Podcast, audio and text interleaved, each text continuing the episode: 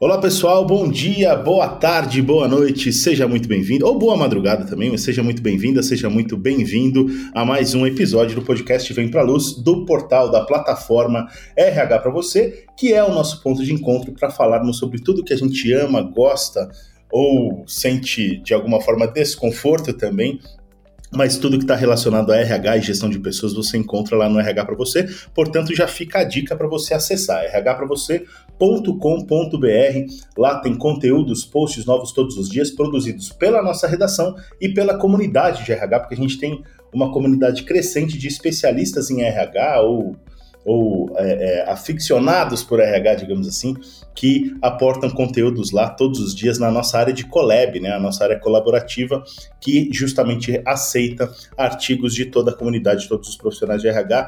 Você precisa mandar, inclusive, a sua contribuição, fica essa dica também. Além disso, quero convidar você a seguir o RH para você nas redes sociais. A gente está no Facebook, Instagram, tem canal no YouTube e tem, obviamente, o grupo no LinkedIn com mais de 30 mil profissionais de RH trocando ideias e insights todos os dias por lá. Você também não pode ficar fora disso. E a última dica que eu vou dar por enquanto, pelo menos, é a de você assinar o feed do podcast aí no tocador de sua preferência. A gente está no Spotify, Deezer, Google Podcasts, Apple Podcasts, SoundCloud, entre outros.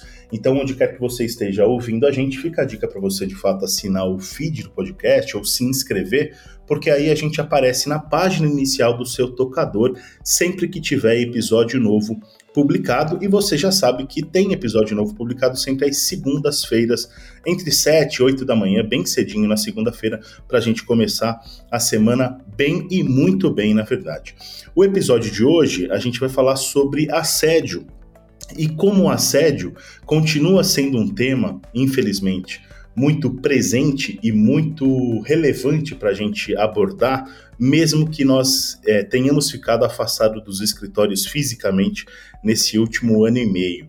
A gente vai falar um pouquinho sobre isso e quem vai nos guiar por essa jornada são dois convidados especiais, que é a Veridiana Policy, ela é especialista da área trabalhista e sócia do escritório Finoc Ustra, a quem eu agradeço a participação, Veridiana. Bom, eu que agradeço a participação, espero que esse bate-papo seja bastante proveitoso, a temática pulsa, é, sobretudo nesse momento ainda de pandemia e já pensando aí num pós-pandemia. Agradeço a participação.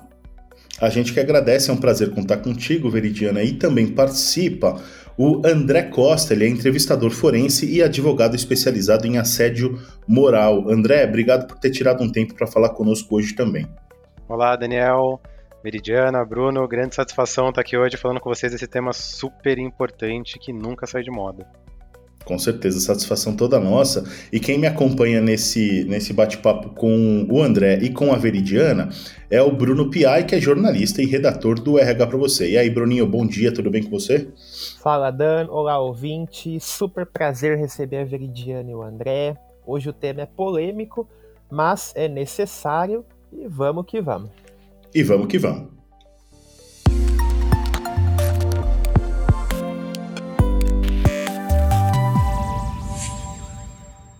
Bom, o que é, deu a ideia para a gente abordar a questão do assédio, especialmente a questão do assédio moral no ambiente de trabalho e abordarmos esse tema aqui no nosso podcast, foi uma sugestão de pauta que a gente recebeu, é, justamente que falava sobre o aumento do, do, da incidência de assédio moral, ou pelo menos do relato, né, do, do da, da, divulgação é, de casos de assédio moral é, em 10% nos primeiros seis meses deste ano de 2021. Entre janeiro e junho é, do ano passado, por exemplo, foram, foram registrados 24 mil, um pouco, quase 25 mil é, casos de assédio moral no Brasil, de acordo com o Tribunal Superior do Trabalho, e este ano aqui, este número subiu para 27.117, quer dizer, um aumento de, de 10% de fato.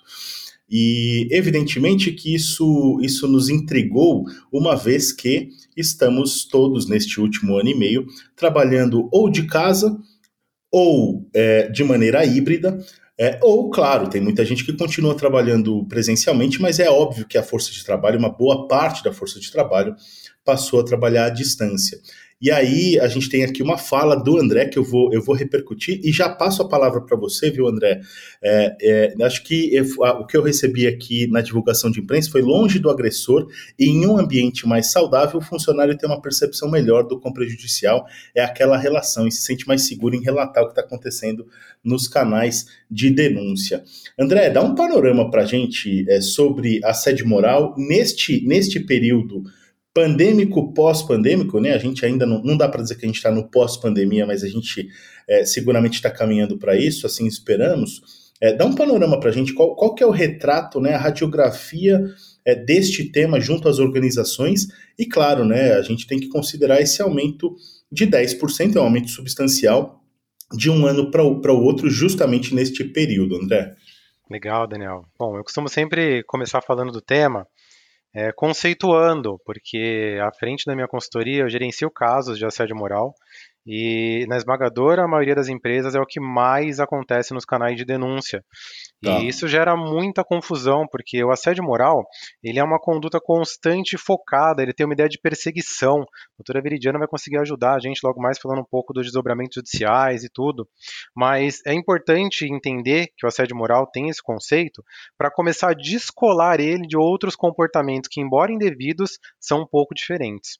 Então, o primeiro deles que eu gosto de descolar é a gestão injuriosa.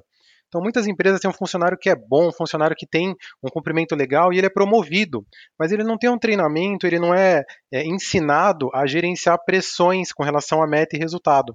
Então ele não tem uma conduta ruim de maneira constante e focada, como no assédio moral. Mas sempre que tem uma meta e um cumprimento, ele é agressivo, às vezes desrespeitoso. E é importante diferenciar uma coisa da outra, porque muitas vezes não há uma perseguição, não há um problema pessoal, mas há um déficit de treinamento e orientação. E a empresa movimenta aquele profissional, mas não orienta, não ensina, e esse comportamento é repetido. Tem empresa que demite alguém por assédio moral quando poderia ter treinado com relação à gestão injuriosa. Último ponto que eu gosto de descolar é o assédio moral do desentendimento no trabalho. Isso é muito grave, porque desentendimento é aquilo que simplesmente acontece entre seres humanos. Em, em, maior ou menor grau, as pessoas vão se desentender no mundo do trabalho. E é importante que elas consigam conversar e resolver essas arestas, porque o que eu vejo no ambiente corporativo é que os colegas de trabalho conseguem se desentender e se resolver. Então, pô, você foi, você foi agressivo comigo, o que, que aconteceu? Pô, bati o carro, minha esposa tá doente, pô, não fica assim, tá tudo bem. Mas o líder, ele tem perdido um pouco a capacidade de ser um simples ser humano. Então o líder também bate o carro, líder também perde ente querido. Só que se ele chega na empresa ali num, num dia ruim, as pessoas já apontam que ele comete assédio moral. Então acho que descolar esses elementos ajuda muito a descontaminar o canal de denúncia e, e reduz um pouco os ânimos no trabalho, sabe? Perfeito, André. Acho a sua conceituação importante e ela deixa muito claro, de fato, que é assédio que não é. Vou convidar a Veridiana para comentar um pouquinho em cima do que você trouxe, Veridiana. Ótimo. Acho que é bem, bem pontual a fala do André de, de diferenciar o que é assédio daquilo que não, não se caracteriza como assédio. Se a gente trouxer um pouco para esse panorama de pandemia, em que tivemos aí a necessidade de um isolamento social forçado, como é que a gente enxerga a questão do assédio nesse cenário e aquilo que também não é assédio? É fato, pelo menos na minha percepção, que todos esses meios telemáticos que a gente acabou se havendo nesse momento de pandemia, quando a gente olha a relação de trabalho, ele sempre dá uma sensação de impunidade, uma falsa sensação. Então, todas essas práticas de assédio, aquilo que não é assédio, acaba ficando um pouco mais sutil dentro desse ambiente. Mas, como foi trazido inicialmente, nós tivemos um aumento uh, dos casos de assédio nesse momento pandêmico. Então, fica uma, uma indagação para a gente, um pano de fundo. Uh, será que de fato esse aumento ocorreu porque os trabalhadores conseguiram levar à frente as denúncias de assédio, sentiram maior conforto em denunciar, uh, ou a gente ainda está tateando o que aconteceu nesse momento de pandemia. É, de fato, é, o, esse cenário de pandemia ele trouxe também alguns desconfortos em termos de relacionamento interpessoal que não necessariamente acabam desaguando numa prática abusiva, numa prática de assédio. Pode ser, como colocado pelo André, talvez uma gestão por injúria ou desentendimentos que nós temos e que no mundo virtual fica um pouco mais difícil para ser dirimido. Então, também acredito que vale a pena a gente colocar um pouco de luz nesse sentido. Uh, será que uh, a prática de assédio ela aumentou porque os canais de comunicação uh, dão uma sensação de impunidade maior? Será que os próprios colaboradores se sentiram mais confortáveis em levar as denúncias? E acho que são indagações que a gente precisa fazer enquanto RH, enquanto também jurídico, consultorias que trabalham nesse sentido. Perfeito, Veridiana. São esclarecimentos super importantes. E, e aí, André, eu antes de eu passar a bola aqui para o Bruninho, para ele participar aqui conosco também, é, essa, essa, a sua, a sua, o seu esclarecimento, né, e a sua definição conceitual aí do assédio, diferenciando bastante das, das intercorrências que a gente tem quase que cotidianamente no trabalho, desavenças e tal, é, é, é, é me leva a crer que de alguma maneira a gente é, correu o risco ou corre o risco de banalizar o, o, assédio moral, quer dizer, o tempo inteiro falar, ah, isso aqui é assédio e tal, não sei o quê. A gente ouve de fato muita gente falar, ah, isso aqui pode ser caracterizado como assédio moral e tal, e na verdade é simplesmente uma desavença ou ou duas pessoas discordando num momento específico no trabalho e tal. Quer dizer, ou há um, há um, perigo de banalização, é por isso que é importante essa conceituação bem, bem objetiva que você trouxe, André. Legal, Daniel. As considerações da doutora Veridiana perfeitas. Eu digo que não só banaliza, como distorce e inverte. Então, tá. o líder que ali perdeu um ente querido, o líder que descobriu uma doença na família e foi um pouco mais seco com alguém, não quis fazer uma reunião, ah, é assédio moral. Uma vez um, uma empresa me chamou porque um colaborador fez uma denúncia de assédio moral. Olha, o meu líder me chamou no dia da avaliação de desempenho e falou que o meu desempenho não estava bom. Ora. E eu disse para ele o que mais? Não, foi isso. E também é importante entender que o assédio moral não é uma figura do líder. Então, uhum. quando a equipe se junta para falar mal de um colega, falar que ele é maluco, atribuir problemas psicológicos, excluir ele do grupo, fazer bullying de maneira constante e focada, isso também é assédio moral. E quando as pessoas se juntam para criar um grupo de WhatsApp só para falar mal do líder, quando as pessoas sonegam informações, isso também é assédio moral. Então, esse transtorno, esse sofrimento é para todo mundo. Então, não é só o operacional que não pode sofrer, o líder também não pode. Uma claro. vez uma empresa me chamou porque o líder foi na festa de fim de ano falar com a sua equipe e ele não conseguiu, porque todo mundo combinou e ninguém foi.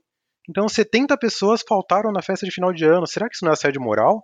Como que é o sentimento de um líder que se vê num palco sem ter para quem falar? Então, não só é, gera essa visão aí, como pode gerar um desdobramento muito grave no mundo corporativo, né? Com certeza, André. Bruninho, vem fazer parte dessa conversa aqui conosco. O que, que você tem aí a perguntar a Veridiana e André?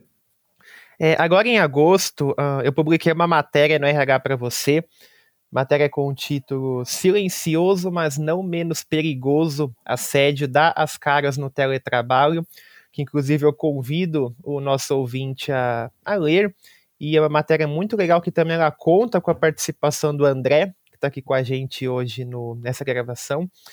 É, nessa matéria eu compartilho uma pesquisa. Essa pesquisa ela foi feita por, por uma consultoria chamada. É, deixa eu até confirmar o nome dela aqui certinho para não passar informação errada para vocês.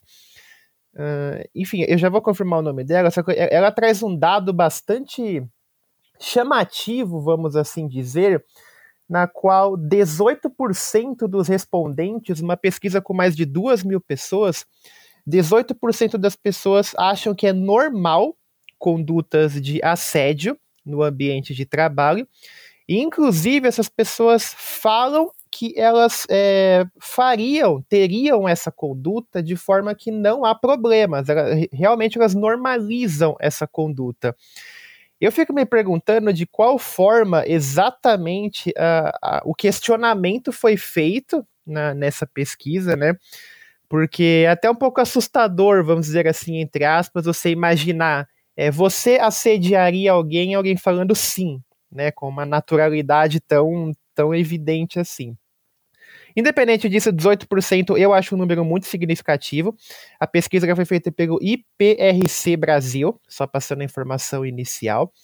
E eu queria entrar um pouquinho nesse mérito, come, começando pela, pela Veridiana, e até pegando um gancho nessa última pergunta que o, que o Daniel fez, de, de qual que é essa linha tênue, principalmente quando a gente está pensando no teletrabalho, essa questão do home office, do anywhere office, qual que é essa linha tênue para eu normalizar determinada situação? Às vezes uma bronca, uma crítica, uma reclamação, coisas do tipo, e a partir de qual momento a gente está cruzando essa linha e a gente está entrando nesse campo do assédio. Eu queria que a gente pegasse um pouquinho esse gancho para falar do home office, porque muitas pessoas não, não têm a percepção que mesmo à distância também você pode ter uma conduta de assédio. Então eu queria falar um pouquinho disso, começando pela Veridiana, quando que a gente cruza essa linha e entra numa conduta que, opa, Aqui a gente está exagerando um pouquinho, aqui a gente já está entrando no que pode ser considerado um assédio. Vamos lá, excelente colocação. Eu também tive acesso a essa pesquisa, uh, me surpreendeu bastante num primeiro momento. Uh, existe um, um, percentual grande de profissionais que dizem tolerar as práticas de assédio, mas para mim não fica muito claro se o conceito de assédio está bem posto para quem responde à pesquisa. Porque, como a gente está trabalhando aqui, às vezes a gente está olhando para uma gestão por injúria e entendendo que isso é um assédio. Uhum. E como a gente trata seres humanos, né, a gente está falando de gestão de pessoas, eu tenho sim é, colaboradores que têm um perfil e uma, uma força maior de recepcionar crítica. Cada trabalhador tem ali as suas fragilidades e as suas vulnerabilidades. Às vezes eu posso ter uma prática abusiva em relação a um trabalhador que não vai se abalar, não vai se constranger, mas eu posso ter trabalhadores com uma vulnerabilidade, uma fragilidade, aquilo que é do humano mesmo, maior e a percepção vai ser outra. Uhum. A linha tênue, para mim, quando a gente pensa uh, nesse momento de pandemia, eu, eu acredito que potencializou essa questão do assédio, primeiro porque as pessoas estão mais fragilizadas. Todos nós ficamos com um medo muito mais latente. E isso, com toda certeza, influenciou, na minha percepção, uh, inclusive nesse aumento é, do número de casos de assédio moral. Quando a gente fala numa linha tênue, de fato, essa, essa linha é bastante tênue, né, do que não é assédio para aquilo que é assédio. Um feedback é, destrutivo, se dado de forma reiterada, ele vai caracterizar um assédio, mas o feedback por si só ainda que seja um feedback negativo, não caracteriza o assédio. O ponto é, nesse mundo é, virtual e, sobretudo, num mundo de pandemia, eu acredito que a sensibilidade das pessoas ela mudou drasticamente. A gente agora não tem mais, eu brinco que a gente mora no trabalho, Uhum. É, a gente está dentro de um contexto onde a tua residência, o teu escritório, às vezes você não tem condições e boas condições de desenvolver o trabalho, e aí eu posso ter líderes com práticas abusivas que acabam gerando toda uma situação de constrangimento que vai eclodir aí num dano uh, a esse trabalhador, né, numa prática de assédio que vai gerar um dano uh, para esse trabalhador, e aí a gente vai ter o contexto de uma reparação. Então, fechando o teu questionamento, a linha tênue para mim, pensando nesse cenário de pandemia e já num home office, é, em algo que seja um, um, teletrabalho, o trabalho virtual, eu entendo que esses mecanismos tecnológicos à distância eles dão uma falsa sensação de impunidade. Acredito que não estando no vis-a-vis, os trabalhadores ficam mais à vontade para denunciar, e as denúncias de fato aumentaram, e aumentaram inclusive dentro de um universo masculino que não era o habitual. As denúncias sempre partiam muito mais uh, uh, do, do, feminino uh, do que do masculino. E hoje nós temos um incremento no número de denúncias feitas pelos homens. Então, esse é um dado também que talvez remeta a isso. Existe uma potência maior nesse momento do virtual para as denúncias. Isso, isso é muito interessante e eu queria pegar esse gancho para passar a bola para o André é, pra, até para a gente reforçar um pouquinho que às vezes as pessoas têm essa, essa percepção que o assédio ele está muito é, numa, numa agressão verbal, num, numa crítica mais acalorada, numa ofensa, numa provocação. Mas é legal também a gente falar um pouquinho, André, de, de casos como, por exemplo, agora na pandemia, a, a, gente teve até uma flexibilização às avessas, entre aspas, assim, no, no home office, que são chefes que acabam pressionando os colaboradores, ah, porque ele está em casa, então ele pode passar um pouco do tempo do trabalho, ele é, acaba meio que obrigando que ele esteja à disposição durante todo, todo o tempo. É, então acaba aumentando é, essa jornada, acaba colocando uma pressão maior em cima do colaborador. E eu acho que é, por exemplo, uma situação que a gente também pode configurar como um assédio, de certa forma, né? Legal, Bruno, bem colocado isso. Eu tenho recebido muitos clientes corporativos que demandam o nosso trabalho e as denúncias são no sentido de desrespeito completo à agenda e os limites profissionais.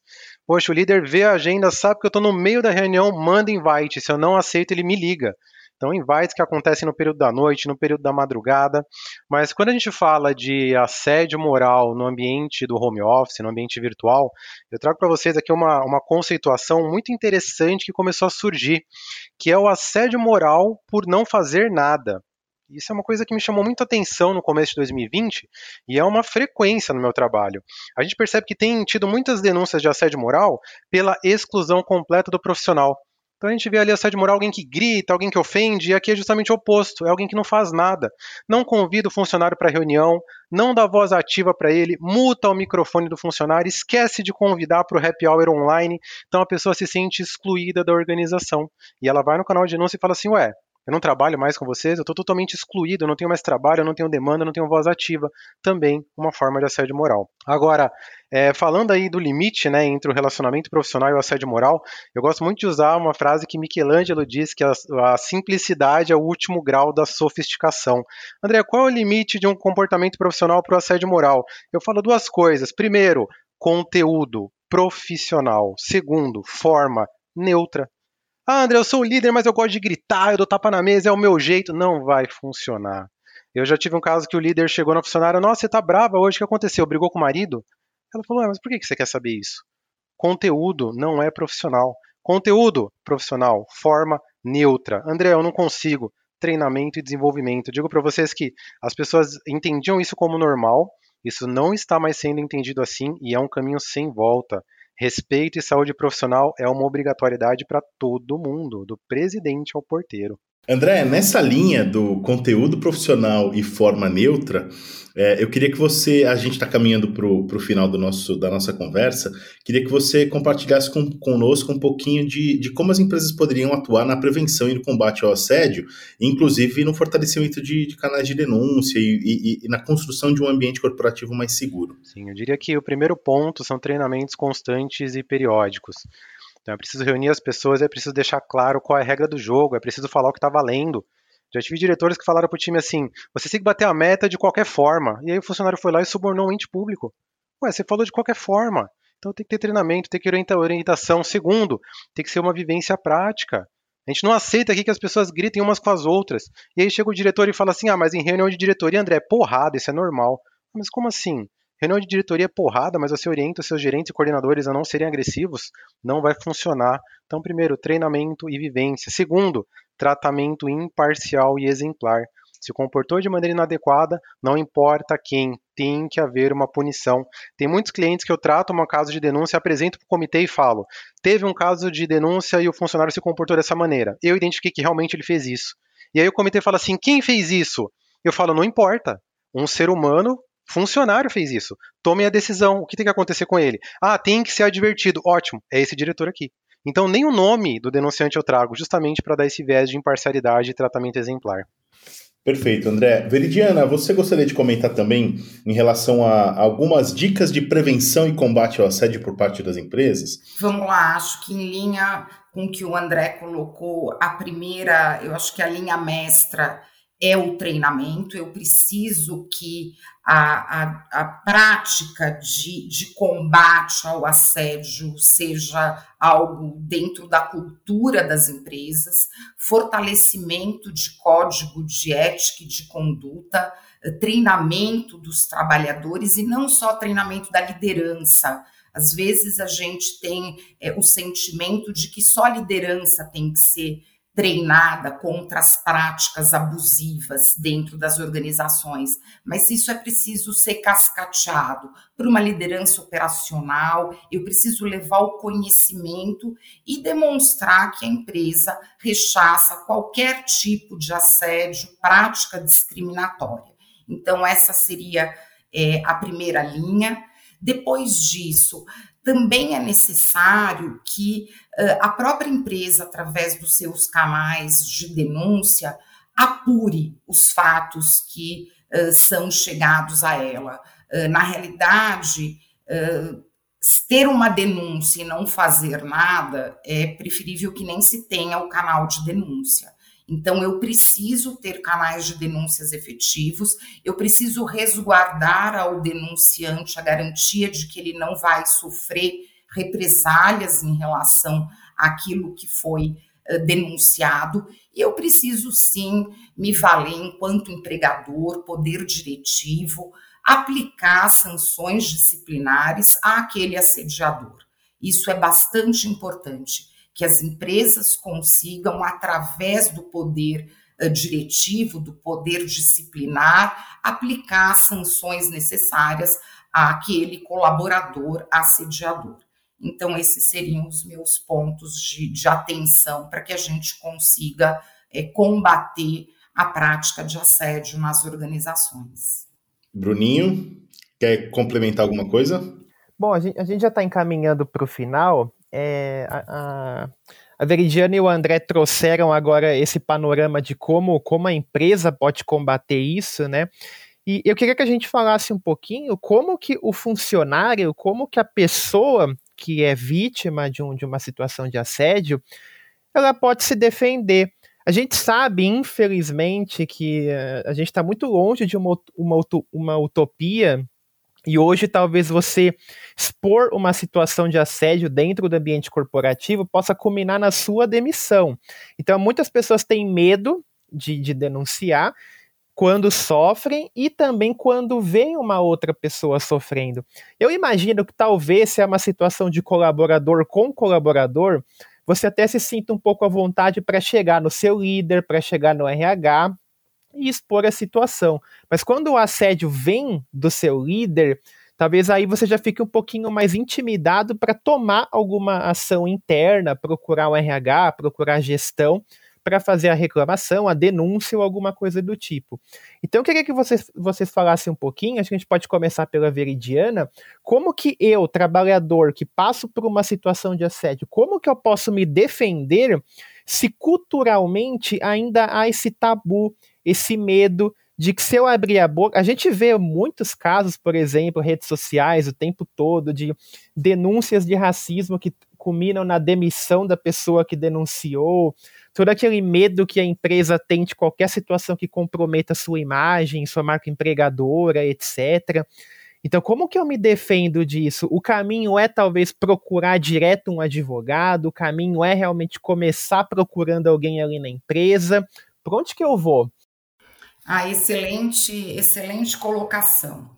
É, entendo que se a empresa não tem uma cultura de repúdio às práticas de assédio, o trabalhador tem alguns canais. Ele pode, primeiro, denunciar junto ao sindicato. Primeiro momento, ele deveria procurar o RH. Né? Mas se sentir qualquer desconforto, justamente porque a empresa não tem essa cultura, ele pode procurar o sindicato, ele pode abrir uma denúncia anônima no Ministério Público do Trabalho, e aí também tem uma pesquisa que sinaliza um incremento bastante expressivo das denúncias junto ao MPT, agora no momento de pandemia. Pode também se valer de um advogado para o ingresso de uma ação judicial, mas a gente sabe que quando o trabalhador está com o seu vínculo ativo, ele também tem um, uma, uma cautela maior em ingressar com uma reclamação trabalhista, porque ele entende que aí sim pode ocorrer uma represália. Então, entendo que eu tenho RH num primeiro momento, que deveria abrir as portas e uma acolhida e uma escutativa uh, pra, para com o trabalhador, depois sindicato de, da categoria, Ministério Público do Trabalho, e aí a gente tem é, o Poder Judiciário, claro, para fazer a análise, caso ele não consiga dirimir isso internamente. O André gostaria de comentar? André? Doutora Viridiana é, foi cirúrgica, realmente eu vejo aí dois caminhos. Primeiro, a empresa tem uma estrutura imparcial, isenta e profissional para fazer esse tratamento. Segundo, ela não tem. No primeiro caso, você vai poder acessar os canais de denúncia, a direção de RH, alguém dentro da companhia que vai te ajudar. Quanto a isso, eu tenho uma recomendação muito importante. A denúncia deve ser pautada em fatos. Então, se você fez uma denúncia, guarde aquilo, envia no dia seguinte, lê de novo quando você estiver mais calmo. Muitas denúncias vêm assim: olha, estou sofrendo na empresa, façam alguma coisa. E a denúncia anônima, a gente não sabe quem está sofrendo, por quê, na mão de quem, o que está acontecendo ali. E às vezes a pessoa faz essa denúncia totalmente vaga, com um conjunto emocional grande, mas sem nenhum fato e elemento, e depois ela fala que o canal de denúncia não funciona, a empresa não ajuda. Quando a gente está ali lutando para tentar entender o que, que está se passando na organização. Então coloque fatos, eventos, pessoas, horários. Nesse dia, nessa situação, essas pessoas estavam presentes, essa pessoa testemunhou, esse e-mail veio aqui, eu juntei esse e-mail, esse print do WhatsApp está aqui. Tangibilize, porque muitas vezes a empresa quer ajudar e não consegue, porque a denúncia ela vem muito vaga. No segundo momento, não tem uma estrutura, é o dono da empresa, é o board completo, você tem os mecanismos, seja sindicato, seja justiça, seja mecanismos externos para fazer valer o seu direito. A doutora Viridiana também foi cirúrgica. Pouco provável de você manter o vínculo empregatício quando você vai para esses meios. Mas em 10 anos trabalhando com isso, eu tenho uma, uma informação muito importante para apresentar.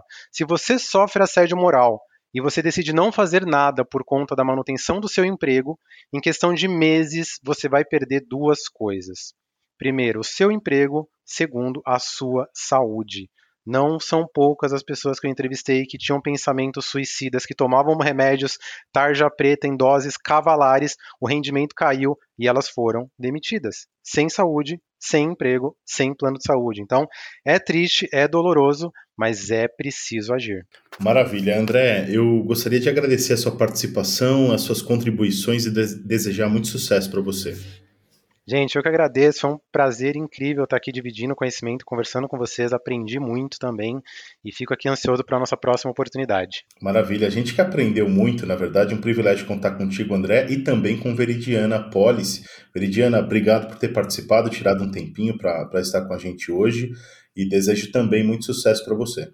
Eu que agradeço a participação. Nosso tempo é curto, mas acredito que a gente conseguiu perpassar a importância de se ter um ambiente de trabalho, ainda que virtual, saudável. E a gente segue aí, é, colocando bastante energia, sobretudo é, o RH, para manter um ambiente de trabalho virtual, saudável e que é, seja satisfatório para os colaboradores. Com certeza. Agradeço também ao Bruninho. Bruno, é, obrigado pelas suas contribuições, suas ótimas perguntas, como sempre, e vamos que vamos. Pessoal, muito obrigado. Super prazer ter a chance de conversar com a Veridiana e com o André. Realmente trouxeram muitos insights essenciais aqui para o nosso assunto. É, eu reforço para o pessoal que está ouvindo a gente entrar no RH para você. A gente tem várias matérias, vários conteúdos falando sobre essa questão do assédio. Então a gente, como pode, nós também nos envolvemos muito nessa questão da, da conscientização que a gente sabe que é um tema difícil, um tema complexo, mas um tema que sempre precisa aí ser falado. Então, obrigado, eu fico muito feliz de participar mais uma vez do Vem Pra Luz.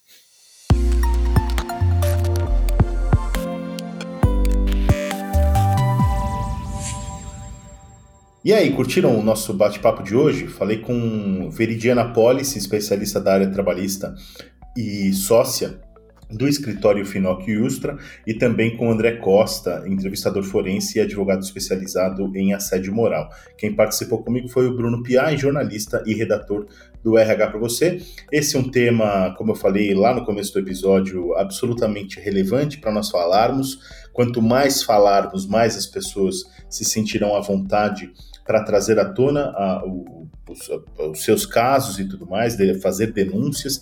Então, o que a gente quer é justamente alimentar e fomentar esse debate para que a gente tenha, de fato, claro, o que é assédio moral, o que caracteriza o assédio moral e de que maneira a gente tem sido é, impactado por ele ao longo dos últimos anos e, claro, principalmente agora nesse período pandêmico, pós-pandêmico. Para finalizar, eu quero renovar o convite para você que está nos ouvindo para seguir o RH para você no Facebook, Instagram, no canal no YouTube, fazer parte do grupo no LinkedIn com dezenas de milhares de profissionais de RH que estão lá exatamente agora e também para acessar o rhpravocê.com.br. Desejo uma excelente semana para você, um grande abraço e até o próximo episódio. Tchau, tchau.